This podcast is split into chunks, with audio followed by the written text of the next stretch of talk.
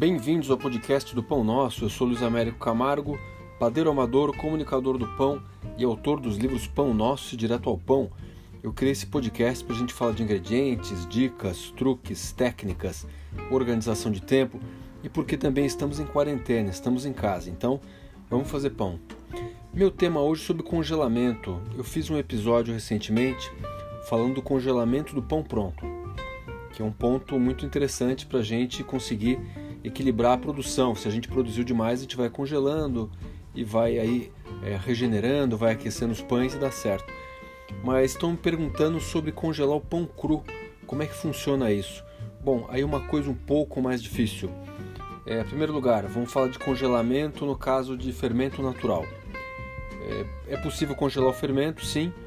No caso de quem vai viajar, não quer, não tem com quem deixar o fermento, ou vai se ausentar mais de um mês, Bom, recuando um pouquinho, se você tem um fermento bem nutrido, bem alimentado, segundo a nossa receita, e você faz uma manutenção legal, é, você pode viajar e deixar o fermento um mês ali, depois você volta, alimenta ele várias vezes seguidas, ele vai voltar.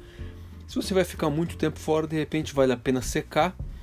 É, isso é, você pode pegar o fermento, espalhar ele em umas assadeiras, deixar uma camada bem fininha, esperar ele secar naturalmente, raspar aquilo e se tiver sem umidade, guarda no vidro.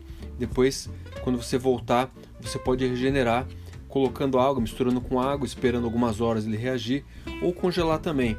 É, tem gente que prefere fazer bolinhas do fermento e congelar e para depois regenerar. A questão de congelamento é o seguinte: nem todos os bichinhos que estão ali naquela é, complexa microflora de leveduras e bactérias, nem todos são criogênicos, né? nem todos congelam bem e sobrevivem a zero grau. Então o que acontece é que quando você voltar, pode ser que o fermento esteja mais fraco, porque nem todos esses micro-organismos conseguiram sobreviver à temperatura de congelamento. Então você vai ter um fermento um pouquinho mais pobre, um pouquinho mais fraco. Depois, de repente, com o tempo ele volta. Eu já fiz isso e dá para fazer, mas realmente esse, esse, ele demora um pouco mais para recuperar o que ele era, justamente porque alguns bichinhos não sobrevivem nessa condição do zero grau. É, isso é congelamento de fermento. Agora me perguntaram da, da congelamento da massa crua.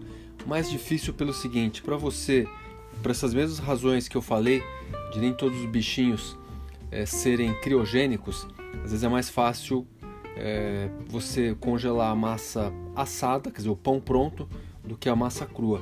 Para você fazer uma massa crua e congelar, o ideal é que você trabalhe inclusive com algumas enzimas especiais que facilitem esse congelamento, que permitam que leveduras e bactérias sobrevivam a zero grau. E isso é uma técnica mais avançada, usada em, em padaria profissional.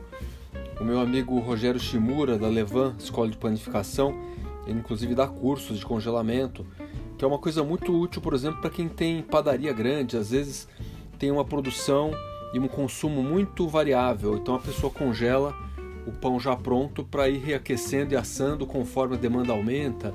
É uma coisa interessante. Mas para panificação caseira, que é o nosso caso, eu também faço pão caseiro como vocês, eu prefiro congelar o pão pronto. Então, é, nesse caso, é importante a gente, a gente congelar o pão já assado.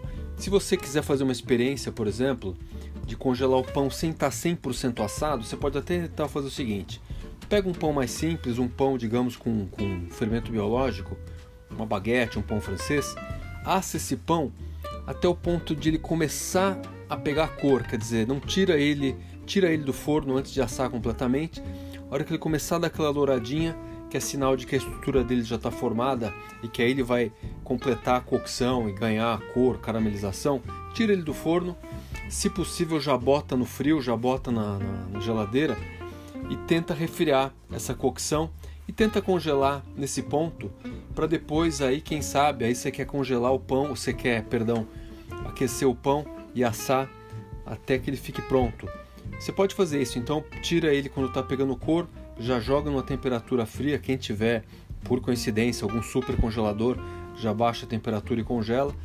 E aí depois tenta regenerar deixa o forno alto joga o pão ali e espera ele pegar a cor, dourar, ver o que acontece. Se não, faz a massa até o fim, prepara o pão completo, seja também Pode ser massa de baguete, pode ser massa de pão de fermento natural, pode ser focaccia, pode ser até disco de pizza. Quer fazer um disco de pizza e deixar pronto?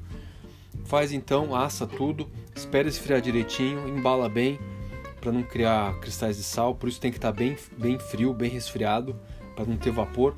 Aí você congela e conforme o tempo e a necessidade vão aparecendo, você vai descongelando, vai regenerando, vai colocando ou no forno bem quente, esperando ali 20, 30 minutos, ou então é, tirando, por exemplo, você quer comer o pão de manhã, tira o pão do freezer na hora de dormir, deixa ele em temperatura ambiente e aí depois você aquece numa chapa, numa torradeira, num forno alto com um pouquinho de vapor.